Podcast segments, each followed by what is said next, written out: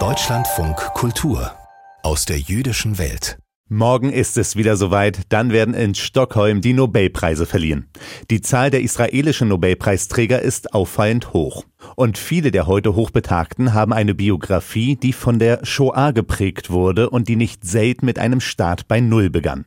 Blanca Weber stellt Ihnen zwei Chemie-Nobelpreisträger vor, bei denen das nicht anders war. They came from Poland. My mother was from Warsaw. Sie kamen aus Polen, meine Mutter aus Warschau und mein Vater aus Nordpolen. Da gibt es eine Stadt mit dem Namen Zichanov. Cichanowa ist von Cichanow. Aaron Tschichanova ist heute 74 Jahre alt, geboren 1947 in Haifa, der Stadt, in der er heute noch lebt. 2004 hat er den Chemie-Nobelpreis bekommen, gemeinsam mit Irving Rose und Avram Herschko, allesamt jüdisch. Die Religion habe ihn immer begleitet. Die Werte, sagt Aaron Tschichanova, ziehen sich durch das gesamte Leben. Der Großvater war Rabbiner. Ich kam aus einer sehr religiösen Familie und wuchs auch religiös auf. Dann aber verlor sich das tägliche Ritual ein wenig im Alltag. Stepped out of, you know, the daily practice.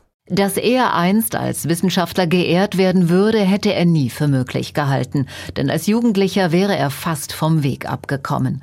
Mit zehn Jahren verlor er die Mutter, den Vater mit 15. Er sei direkt auf der Straße gelandet, kriminelle Szene inklusive, manchmal habe ihn die Polizei aufgegriffen. Really mein Bruder und meine Tante haben mich dort wieder rausgeholt. Ich verdanke ihnen viel. Sie waren es auch, die dafür sorgten, dass ich wieder Neugier entwickelte und den Willen zu studieren. Ich war kurz vor einem Kollaps. Die Zellforschung ist sein Gebiet geworden. Proteine und Moleküle. Eine Forschung, die heute auch Medikamenten in der Krebstherapie zugutekommt. Darauf ist er stolz und das, was er gelernt hat, hat er auch Avram Herschko zu verdanken, seinem einstigen Lehrer, Mentor und späteren Kollegen, mit dem er sich heute den Preis teilt. Ich wurde in Ungarn geboren. Meine Familie musste vor dem Holocaust fliehen. Da war ich sechs Jahre alt. Wie durch ein Wunder entkamen wir nach Israel.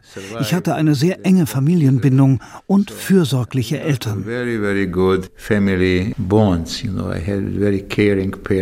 Die bestrebt waren, ihren beiden Kindern die beste Bildung zu ermöglichen. Das Gehalt des Vaters wurde in das Schulgeld der Kinder investiert. Avram Herschko ist ein bescheidener Mann, geprägt von einer tiefen Ruhe und Dankbarkeit. Ich denke, es ist typisch für die jüdische Tradition, immer zu lernen, sich zu bilden. Das zieht sich durch die jüdische Geschichte.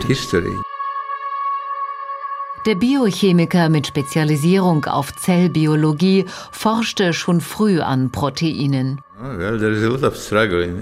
Da ist immer viel Kampf im Leben, aber auch in der Wissenschaft.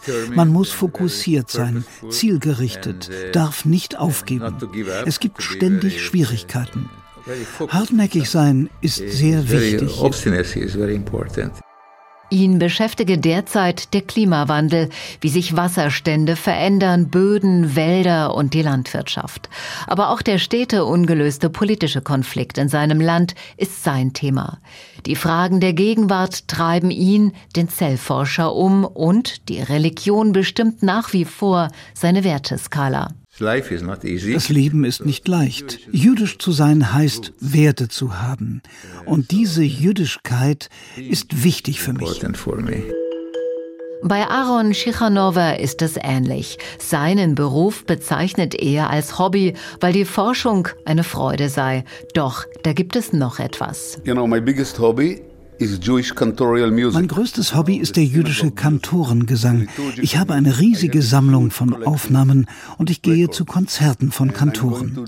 In Tel Aviv gibt es einige, die singen, beten und diesen Gesang regelrecht zelebrieren. Es ist nicht nur die Musik, es ist die Poesie dahinter, das Menschliche und die Demut. And the humility and the humbleness. Ein Wort, das oft fällt, denn als Mediziner, sagt Chiranova, denke er oft über Leben und Tod nach. You know, Als ich früher als Arzt beim Militär gedient habe, war ich mit einem orthodoxen Juden in einem Kriegsgebiet im Einsatz. Und dann haben wir überlegt, was sollen wir tun, wenn wir plötzlich Menschen retten müssen? Wem helfen wir zuerst? Wem danach? Haben die leicht Verwundeten den Vorrang, weil sie eher durchkommen, oder die schwer Verwundeten, weil dort die Zeit tickt? Wie entscheidet man sich? Eine Frage, die beide an einen Rabbiner gaben, mit dem Ergebnis, es gibt kein Schwarz und kein Weiß, kein mehr oder weniger, denn das menschliche Leben im Allgemeinen sei der größte Wert im Judentum. Und daraus speist sich für Tschichanova eine Ethik, die er aus der Religion in seinen Beruf übertragen hat. Ich habe also das Judentum in meinem Leben auf anderen Wegen mitgenommen, in der Musik, vor allem aber in moralischen und ethischen Aspekten.